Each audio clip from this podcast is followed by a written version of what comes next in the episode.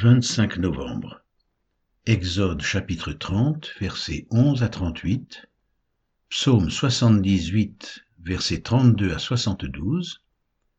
Acte 18, versets 1 à 23.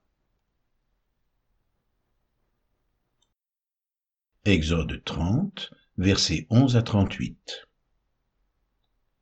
L'Éternel parla à Moïse et dit, Lorsque tu compteras les enfants d'Israël pour en faire le dénombrement, chacun d'eux paiera à l'Éternel le rachat de sa personne, afin qu'il ne soit frappé d'aucune plaie lors de ce dénombrement.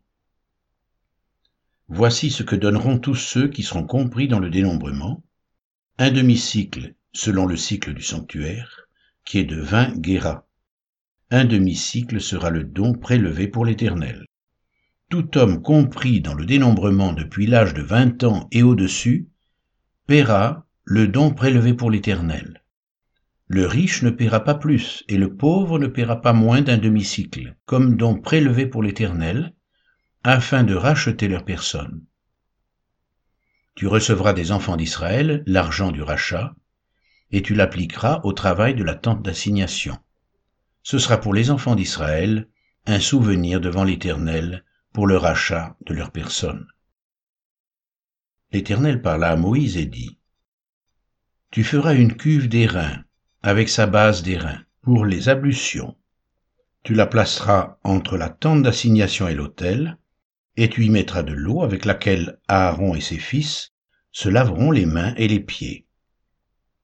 Lorsqu'ils entreront dans la tente d'assignation, ils se laveront avec cette eau afin qu'ils ne meurent point et aussi lorsqu'ils s'approcheront de l'autel pour faire le service et pour offrir des sacrifices à l'Éternel. Ils se laveront les mains et les pieds afin qu'ils ne meurent point. Ce sera une loi perpétuelle pour Aaron, pour ses fils et pour leurs descendants. L'Éternel parla à Moïse et dit, Prends des meilleurs aromates, cinq cents cycles de myrrhe, de celles qui coulent d'elles-mêmes, la moitié, soit 250 cycles de cinnamone aromatique, 250 cycles de roseau aromatique, 500 cycles de casse, selon le cycle du sanctuaire, et un, d'huile d'olive. Tu feras avec cela une huile pour l'onction sainte, composition de parfum selon l'art du parfumeur. Ce sera l'huile pour l'onction sainte. Tu en oindras la tente d'assignation et l'arche du témoignage, la table et tous ses ustensiles, le chandelier et ses ustensiles, l'autel des parfums, l'autel des holocaustes et tous ses ustensiles, la cuve avec sa base. Tu sanctifieras ces choses, et elles seront très saintes. Tout ce qui les touchera sera sanctifié. Tu oindras Aaron et ses fils, et tu les sanctifieras pour qu'ils soient à mon service dans le sacerdoce. Tu parleras aux enfants d'Israël et tu diras, ce sera pour moi l'huile de l'onction sainte parmi vos descendants. On n'en répandra point sur le corps d'un homme, et vous n'en ferez point de semblable dans les mêmes proportions. Elle est sainte, et vous la regarderez comme sainte. Quiconque en composera une semblable ou en mettra sur un étranger sera retranché de son peuple. L'Éternel dit à Moïse, Prends des aromates, du stacté, de l'ongle odorant, du galbanum, et de l'encens pur en partie égale. Tu feras avec cela un parfum composé selon l'art du parfumeur. Il sera salé, pur et sain. Tu le réduiras en poudre et tu le mettras devant le témoignage dans la tente d'assignation où je me rencontrerai avec toi. Ce sera pour vous une chose très sainte. Vous ne ferez point pour vous de parfum semblable dans les mêmes proportions. Vous le regarderez comme saint et réservé pour l'Éternel. Quiconque en fera un semblable pour le sentir sera retranché de son peuple.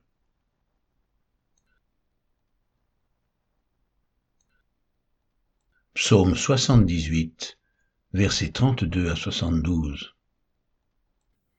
Malgré tout cela, ils continuèrent à pécher et ne crurent point à ses prodiges.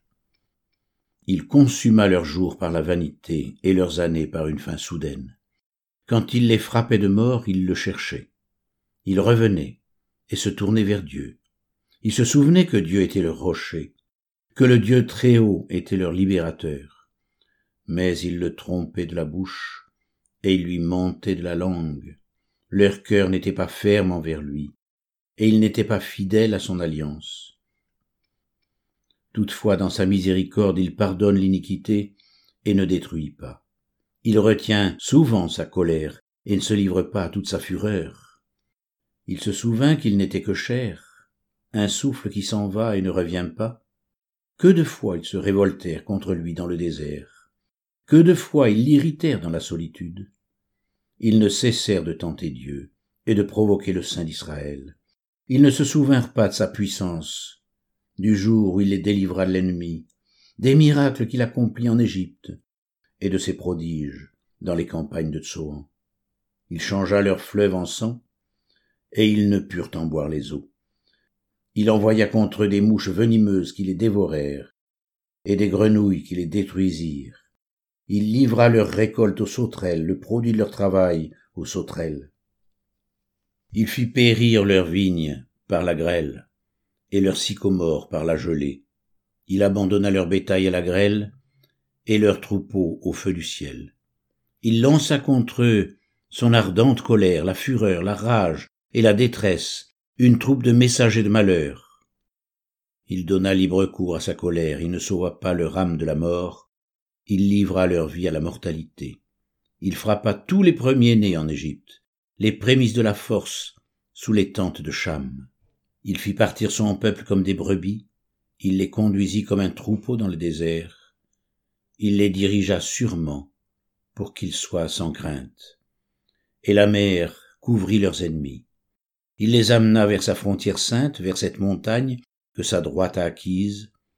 Il chassa devant eux les nations, leur distribua le pays en héritage, et fit habiter dans leurs tentes les tribus d'Israël. Mais ils tentèrent le Dieu très haut, et ils se révoltèrent contre lui, et ils n'observèrent point ses ordonnances. Ils s'éloignèrent et furent infidèles, comme leur père. Ils tournèrent comme un arc trompeur.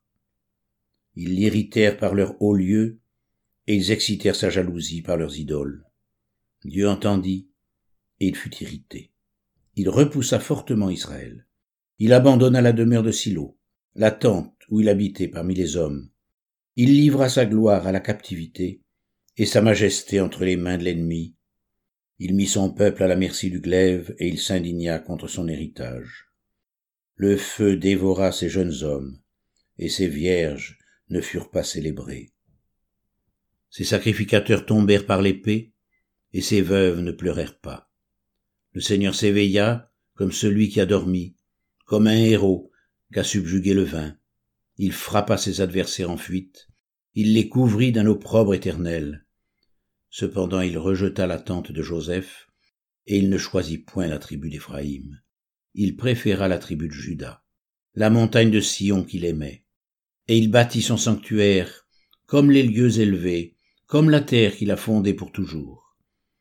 Il choisit David, son serviteur, et il le tira des bergeries.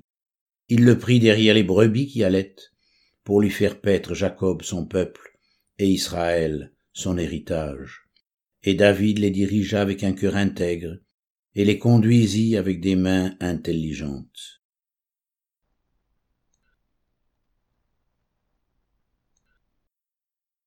Acte 18, 1 à 23.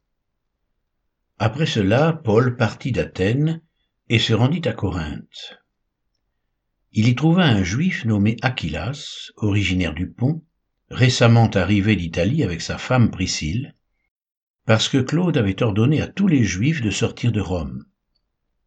Il se lia avec eux, et comme il avait le même métier, il demeura chez eux et y travailla, il fabriquait des tentes. Paul discourait dans la synagogue chaque sabbat, et il persuadait des Juifs et des Grecs. Mais quand Silas et Timothée furent arrivés de la Macédoine, il se donna tout entier à la parole, attestant aux Juifs que Jésus était le Christ. Les Juifs, faisant alors de l'opposition, et se livrant à des injures, Paul secoua ses vêtements et leur dit, que votre sang retombe sur votre tête, j'en suis pur. Dès maintenant j'irai vers les païens. Et sortant de là, il entra chez un nommé Justus, homme craignant Dieu, et dont la maison était contiguë à la synagogue. Cependant Crispus, le chef de la synagogue, crut au Seigneur avec toute sa famille. Et plusieurs Corinthiens qui avaient entendu Paul crurent aussi et furent baptisés. Le Seigneur dit à Paul en vision pendant la nuit, Ne crains point, mais parle, et ne te tais point, car je suis avec toi, et personne ne mettra la main sur toi pour te faire du mal.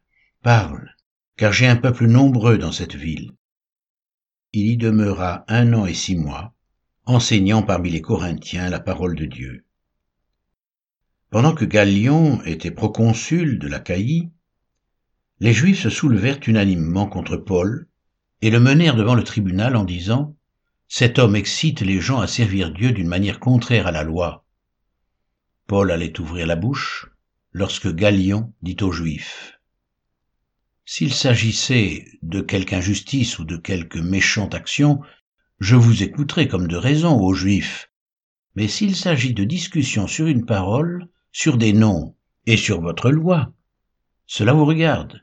Je ne veux pas être juge de ces choses. Et il les renvoya du tribunal. Alors tous, se saisissant de Sosthène, le chef de la synagogue, le battirent devant le tribunal sans que Galion s'en mette en peine. Paul resta encore assez longtemps à Corinthe, ensuite il prit congé des frères et s'embarqua pour la Syrie avec Priscille et Aquilas, après s'être fait raser la tête à Sancré, car il avait fait un vœu. Ils arrivèrent à Éphèse et Paul y laissa ses compagnons. Étant entré dans la synagogue, il s'entretint avec les Juifs, qui le prièrent de prolonger son séjour. Mais il n'y consentit point, et il prit congé d'eux en disant, Il faut absolument que je célèbre la fête prochaine à Jérusalem. Je reviendrai vers vous, si Dieu le veut. Et il partit d'Éphèse. Étant débarqué à Césarée, il monta à Jérusalem, et après avoir salué l'Église, il descendit à Antioche. Lorsqu'il eut passé quelque temps à Antioche, Paul se mit en route et parcourut successivement la Galatie et la Phrygie, fortifiant tous les disciples.